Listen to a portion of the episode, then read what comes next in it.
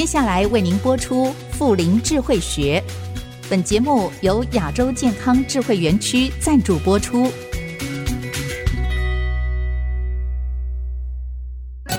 乐林学习新视野，陪您追寻人生下半场的精彩。请听《妇龄智慧学》。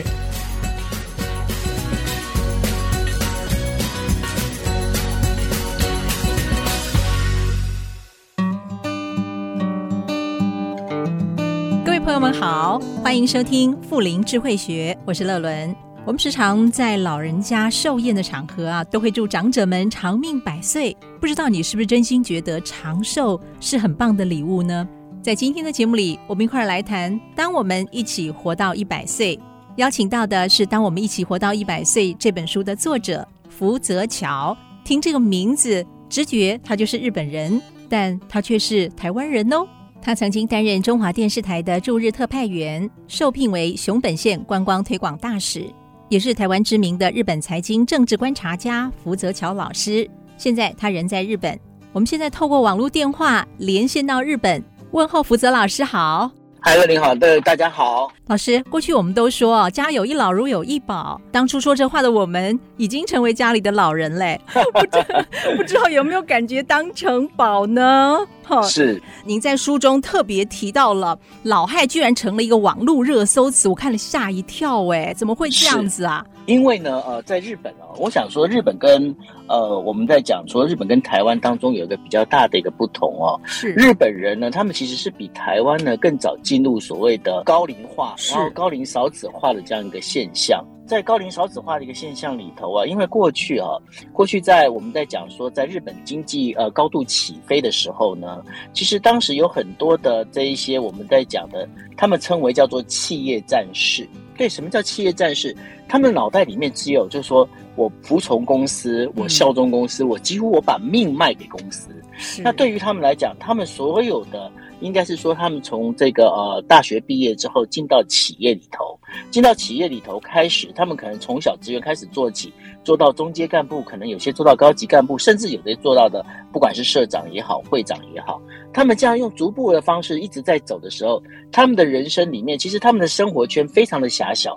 为什么非常狭小？因为他们的生活圈里面。大概只有就是他的职场周围的这一群人，是当他职场周围的这一群人在这旁边转啊转绕的绕的时候，他把家庭的事情几乎都丢给了就是他的另一半，也有可能就是他的妻子。没错。那然后妻子呢，跟他其实你与其说他们是夫妻嘛，你还不如说他们是室友。我们在看日剧的时候，我们经常会看到，就是说，哎，有一些那个呃上班族啊，他们可能就是下班之后呢，要先去居酒屋去跟同事聊聊天，哎、对，要聊聊天。他们叫做，他们那叫做 nomication，nomication，nomi，nomi 就是喝酒的意思，日文的喝酒，跟 nomication 的 cation 就是 communication 的那个 communication 就是联联谊联系啊。是，他把这个喝酒跟联谊两件事情把它串在一起。是，那所以对他们来讲，他们整个。下班之后必须去喝酒，喝完酒之后再去吃一碗拉面，吃完拉面之后回到家里面可能就十一二点，就准备睡觉了。嗯，对。那所以对他们来讲，其实他们的人生里面并没有家庭的这一块。是到了大概他们啊六十五岁退休，退休之后呢，他会忽然之间发现他的人生忽然之间空虚了。呀。有很强的失落哈，对，因为过去呢，不管他今天是当了中阶主管、高阶主管退休，过去他旁边可能有一些同事，有一些跟他职场有关的人，但他一退休之后，这些关系立刻被斩断了。呀，他回到家里面，他早上起来的时候，他就看着报纸，然后看着老婆，然后老婆看着他，然后两个人就发现一件事情：我们真的是一种所谓的熟悉的陌生人。是，那所以在他们这样一个状况里面。这一些我们在讲，刚刚在讲的，可能真的在职场上面的企业战士，当他退休之后，他会发现一件事情：人生没有目标，人生没有朋友，于是他想要去找到有人能够来肯定他，或者是有人来注目他的时候，结果。他反而变成一种老害。那老害的现象有哪些呢？比方说，像过去呃，日本它呃，在二零一九年的时候呢，他们在那个呃便利商店，他们分了哈，就是说，你今天如果是便利商店，像我们现在台湾的便利商店，不是里面有那个座位区可以坐在里面吃东西吗？你如果要在座位区吃东西，你的消费税是十趴。如果说你把它 take out，你带走的话是八趴。嗯哼。结果呢，这一些我们在讲企业战士们，他们就秉持着正义感，他们就在坐在那边就开始开始看。哎，那个谁呀？那个怎么？为什么你你跟他讲说你要带走，结果你又跑进来吃？你少交了两趴的那个所谓的那个消费税，他就开始跟店员讲：哎，那个某某某他没有那个。那对于店员来讲，老实讲，他主张事情有没有错？没有错，没有错。但是问题是，他其实造成了很多，包括店员也好，顾客也好，有一些困扰。因为我们也知道，有些时候生活上面是必须要有一些模糊地带的。那对他来讲。他就觉得那不是模糊地带，他觉得就是说，这是我彰显我过去我的人生经验，我在做这些事情，所以我们就在讲说，日本就出现了很多的所谓的易怒老人，容易生气的老人，是这些人，他们就变是这样，那其他变怎么样？你回到家里面。那老婆呢？可能就是呃，觉得就是说，哎，反正呢，小孩也长大了，也都各自独立了，对不对？对。今天你退休了，我大概也就不用去看你的脸色，因为反正你现在没办法拿钱回来嘛。是。所以呢，老婆呢变怎么样？因为老婆其实她自己有她自己的一个生活圈。是。那她生活圈里面，可能过去的这一些小孩子一起长大了，带呃带着小孩去上幼稚园、上小学、上中学的这些妈妈朋友们，他们就可以呼朋引伴，就可以出去玩了。那结果呢？把这个我们在讲的退休的企业战士又留在家里面，嗯、留在家里面，渐渐的、渐渐的，他如果没有出去外面变老汉，他就留在家里。到后来的话，可能就是万一一个洗澡不小心一个踉跄跌倒之后呢，就会死在家里面，这就是造成了孤独死的一个现象。是，其实您在书中特别提到的，日本加藤有一个大脑学校，哈。根据他们这个研究，一个人呢，如果平常没有任何兴趣、没有工作、很少动脑或者是运动的话，就会渐渐丧失对于跟自己立场不同的人呐、啊、表达意见的判断力。所以，如果当脑袋无法理解的时候，脑中的血流就会增加，血压上升，就很容易动怒了。所以就变易怒老人了。对，你就说，如果要避免成为一个令人头痛的暴走老人，最好的方式就是多动脑、多运动，经常跟周遭的人交流，并且要找到自己的兴趣。是，嗯，那有些什么方法呢？我可以再举一个例子，因为大家都会觉得说，哎，好像年纪大了哈，做什么事情，哎呀，反正我都年纪大了嘛，我脑袋可能也不好使，我身体也不好使，那所以呢，我就不要去做吧。慢慢的，慢慢的，其实给大家这一个，他会开始自我催眠，给自己一种就是说我好像不行的样子哈。那我必须可以给大家举个例子，有一个呃，现在其实还非常活跃的一个九十几岁的一个双岛阿嬷哈。双岛阿嬷她是非常有趣的一个例子，为什么呢？因为双岛阿嬷就是我刚刚在提到的。她其实一直到六十几岁的时候，就是说她跟她老公大概差三岁。她老公六十五岁退休的时候，她那时候好像应该是六十三岁左右。嗯、他们两夫妻算是算是感情比较好一点的。嗯哼。那所以呢，有一天老公就退休嘛，啊，那个男人退休没事翻翻报纸喝个茶的时候，眼睛就瞄一下自己的老婆，看一下说：“哎，你是不是太胖，身材走样了？”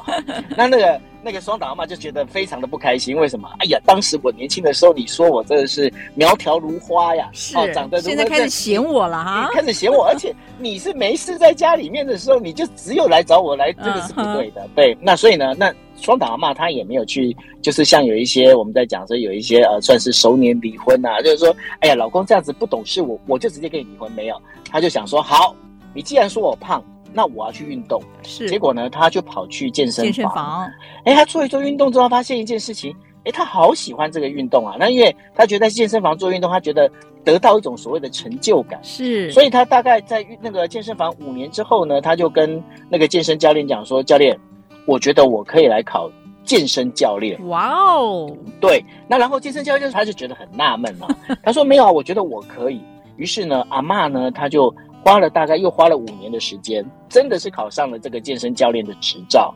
那他现在呢，是日本年纪最长的一个健身教练，而且哦，如果大家可以去看到，他现在经常上一些我们在讲，如果像台湾的话，有点类似台湾那种卖那种，就是比方说是增加钙质的那种药片，有没有？啊、对，那那阿嬷哈，你就看到阿嬷，她唯一她最大厉害一个点就是她的劈腿劈得很好，她的一字腿啊。那劈下来，你就觉得说九十几岁阿嬷可以劈一次一百八十度的劈腿，哇哦！对，多厉害啊！我们可以去在网上找她的照片的时候，就可以发现一件事情：他的脸上充满了自信，然后你完全看不出来他已经是九十岁的一个阿嬷哦。是。那所以这个当中，我们就可以知道一件事情，就是说，好像大家会觉得说年纪大了，我好像不要去做什么事情。嗯，其实呢，另外还有一个也有有趣的一个例子，有一个呃，本来呢，他这个年轻的时候他是卖那个切竹子的那个算是切割机啊哈，他卖一卖之后，他就发现一件事情，他觉得说。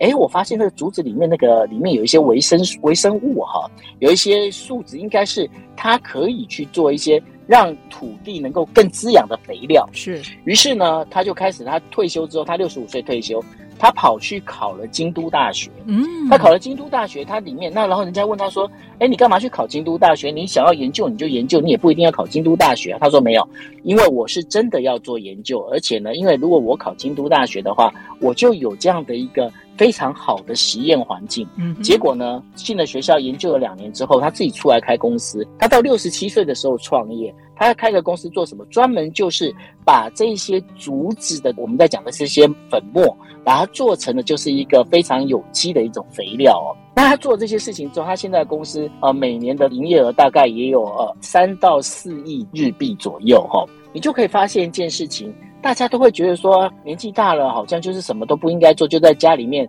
过去还有含饴弄孙，那现在小孩子都不想生哦，连孙都弄不到。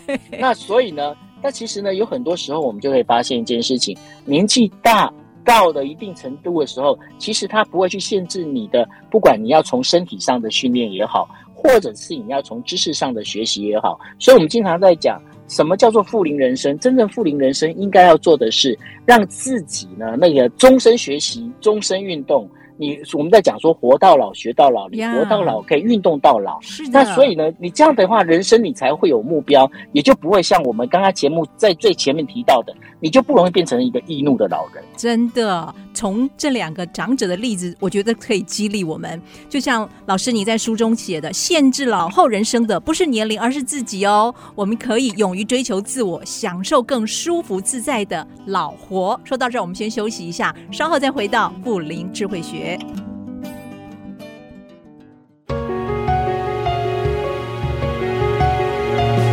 IC 之音 FM 九七点五，欢迎朋友们回到富林智慧学的节目当中，我是乐伦。今天非常荣幸，也好开心，能够透过网络电话连线到日本。访问，当我们一起活到一百岁的作者福泽桥老师。老师，我们接下来就要谈谈进入人生下半场啊。我们刚刚在前面提到，我们不要成为老害，而是要能够舒服自在的老活，那就要开拓新生活喽。您是不是也跟我们谈一谈？就是说，在日本目前，哎，老后他们的这个居住的模式，高龄者的理想居所，好不好？OK，大概年纪大之后哦，他有大概有几种划分方式。是我自己个人认为，我觉得那是比较好的一个做法，因为现在呢，其实在，在呃，我们在讲现在的一个年纪，大概在四十岁以上的这一群人里头啊，他们有些人开始会选择，就是说我也许不一定要找另外一半，我也许不一定要结婚，Yeah. 或者是我可能我过去我曾经有另外一半，可是我现在就是一个人生活。嗯，那大家就会想说，那这样子的话该怎么办呢？那该怎么办的一个状况之下，有一个例子我觉得还不错，就是说有一个住在京都的一个老太太啊，那、嗯、她本身呢，她做了一件什么事情？因为她本身过去她是一家公司的老板，那后来呢，她把公司交给了就是其他专业经理人去经营之后，她自己家里面她有一整间。非常豪华的家，然后呢，因为他本身就是从年轻开始就是一直在投入工作，所以他也没有结婚。等到他退休之后，就发现一件事情：哎，我的家里面好像我一个人住起来好像有一点寂寞哈，因为你你在住在那个房子里面，然后房子这么大，然后没什么人。于是呢，他就开始去把房子的几个房间出租分租分租给跟他年纪差不多的女生啊。对，那然后呢？分租方式非常的有趣，他甚至把他的衣橱都公开的 share 出来。哇！你知道衣橱公开 share 出来怎样？反正我都年纪大了，我我也没办法穿那么多衣服。我这衣服的话，其实大家喜欢，你就拿去穿。哎、像他这样的一个生活方式。我觉得这是一个未来哦，很可以被参考的一个模式。真的好棒哦！对，你每个人住在里面，他那种关系已经不是属于房东跟房客的关系，是，而是一种伙伴的关系。是。那然后呢，彼此有彼此自己的空间，也有一个共同的。我们在讲说，在客厅里面可以聊天，但是呢，你又可以保有你自己的一个小房间。那然后你包括像你在衣橱，你可以去公公开的，大家可以 share 的时候，你就发现一件事情，这个整个生活似乎也没有让等于说老后的人生啊变得有多寂寞。那我们经常在讲一个非常重要的一个观念，就是说年纪大重点在哪里？年纪大重点就是必须要有朋友，真的，他必须要有朋友。嗯、大家在想说，那朋友我是不是一定要找那种就是跟我年纪相仿的？其实呢，在呃东京大学附近啊，有一个商店街，他们走的方式又不一样。他走的方式是什么呢？因为商店街有店面的，应该是这个口袋里面应该都还有一些钱的一些朋友哈。嗯、但是呢，因为他们这个商店街久了之后呢，包括小孩子长大了，那可能也就是老太太、老老先生呢，就守着一栋房间，那怎么办呢？那所以呢，他们的就跟东京大学做合作，他们就是说，来，你们东京大学里头一定有很多从外地来念书的这些学生，是，我们呢就把我们的房子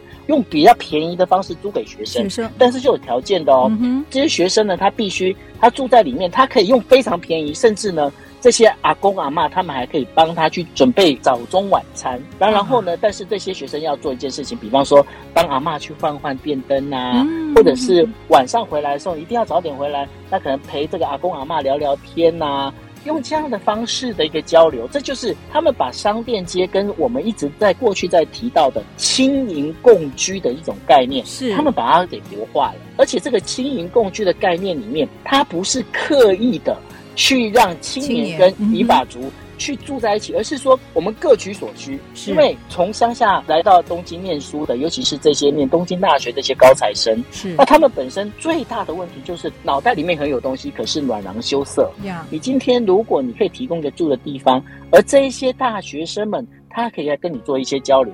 这不是各取所需 win-win 的一个好。对，我觉得真的是两全其美。而且呢，老师，我在想到，对于这些年轻的孩子来讲，也许呢，我们对自己的爸爸妈妈都没什么耐心，可是看到这些长者们，我们反而会很有耐心的陪伴他们呢、啊，帮他们采买一些东西啦。如果这些长者们三 C 用品不太会啊，我们就可以教教他们，就多好啊！没错。是那你刚刚提到了三 C 产品哦，那像日本的话，他们现在也在流行一个东西，就是人一定会走到从地球缺高的。一个时间点，是你有没有想过一件事情？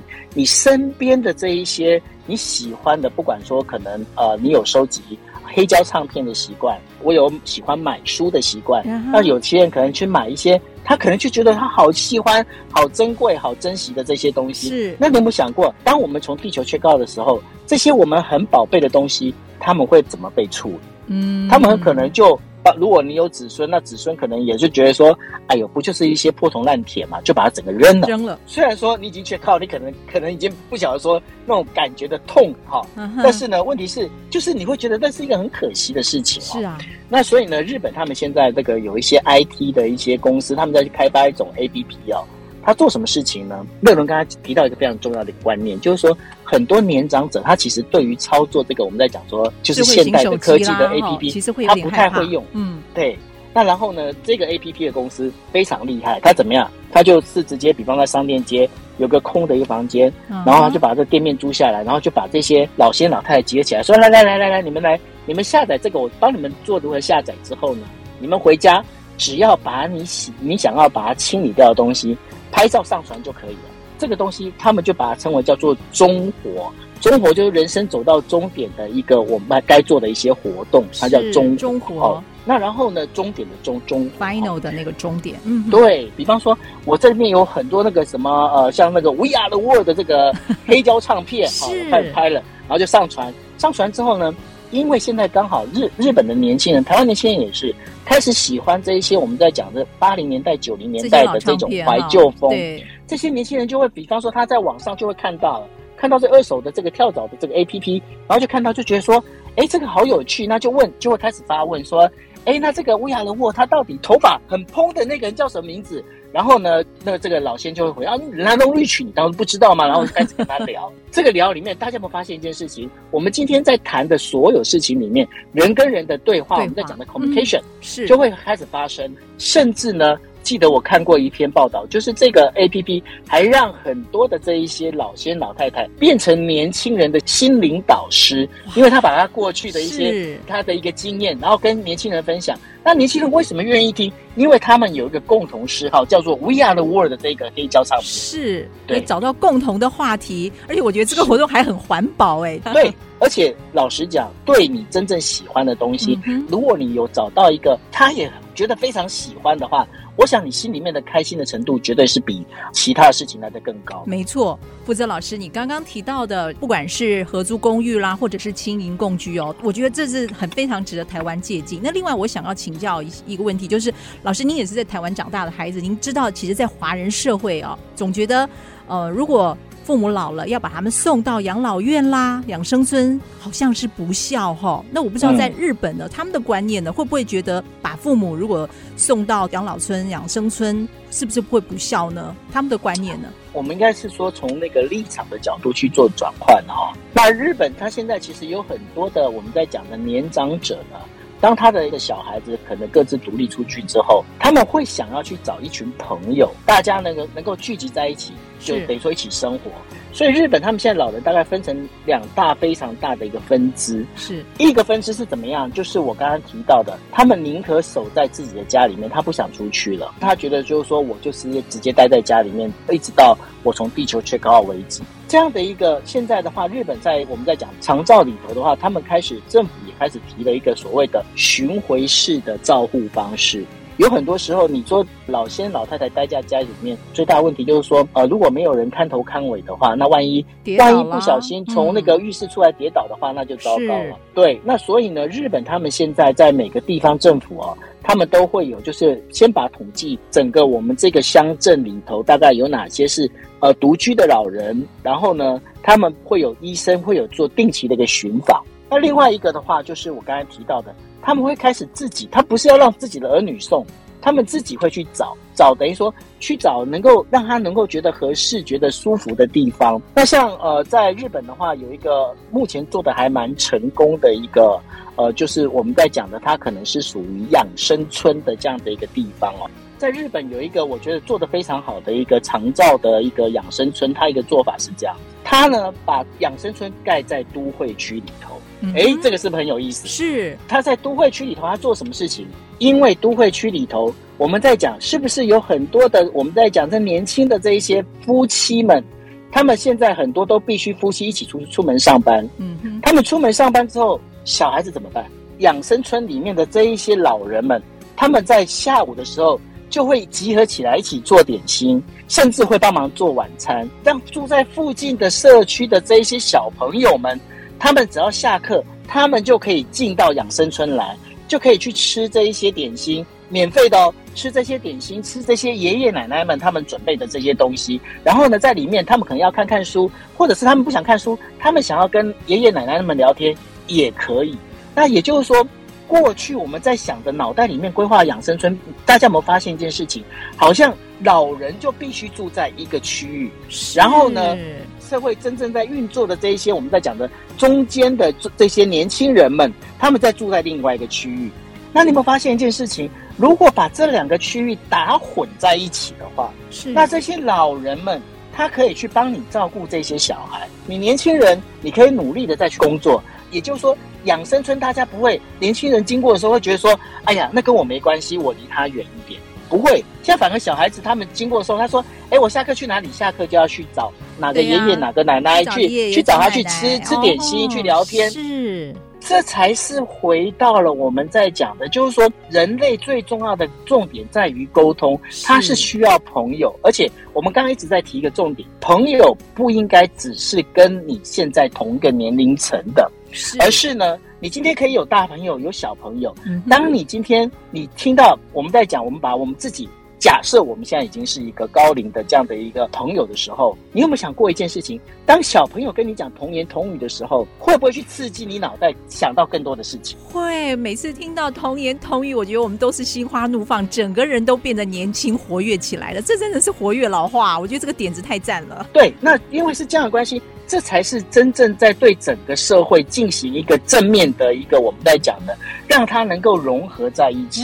因为过去的一个概念里面，好像老人就必须要在一边，然后大家就因为我没有进去，没有进去，我就不会去了解养生村里面到底老人们在做什么事情。所以我开始脑袋里面我会自己有一个想象的一个小舞台，那小舞台里面会越想越负面，然后就会离他越来越远。就会发现一件事情，好像经过那个养生村的时候，我都要绕远一点，我好像会被传染。我讲传染打双引号这样子哈、哦。嗯，那所以那这样子渐渐的，你就变成是老人跟这个社会开始脱节。那我觉得脱节这件事情是很危险的，因为当你今天跟社会脱节的时候，你就会开始把自己封闭起来。真的，真的，其实我们华人社会不是常讲老有所用吗？刚刚老师你所举的这个例子，真的就是能够让这些长辈们重新感受到被需要，而且就是另类的含饴弄孙呐、啊。哎呦，这真的是太棒了！没错。那所以呢，在这整个一个这样的一个逻辑里面，我们经常在讲的就是说。呃，刚刚乐伦也在问我一个问题，就是说现在的台湾的对于这样的送过去会有不孝啊，怎么相关的这些东西，如果我们换个角度，如果台湾有类似这样的一个设施，它是跟社区是融在一起的话，我觉得这根本不会谈到什么不孝的这些问题。为什么？因为老人巴不得能够去那边，因为为什么？他在那边，他另外找到他的成就感，他搞不好还会跟你讲说：“哎，你怎么还不赶快让我去？”哇，这真的好值得我们参考哦！谢谢福泽老师分享这么棒的例子。虽然高龄化社会是危机，但同样也可以是转机啊！就让我们一起发挥熟年力，开启老有所用的第二人生。今天非常感谢福泽老师的分享，谢谢您，谢谢，拜拜。今天的节目进行到这儿，也要跟朋友们说再见了。谢谢你的收听，我是乐伦，富林智慧学，我们下次再会。本节目由亚洲健康智慧园区赞助播出。台湾顶级健康园区，乐龄大趋势来临，成为台湾的骄傲。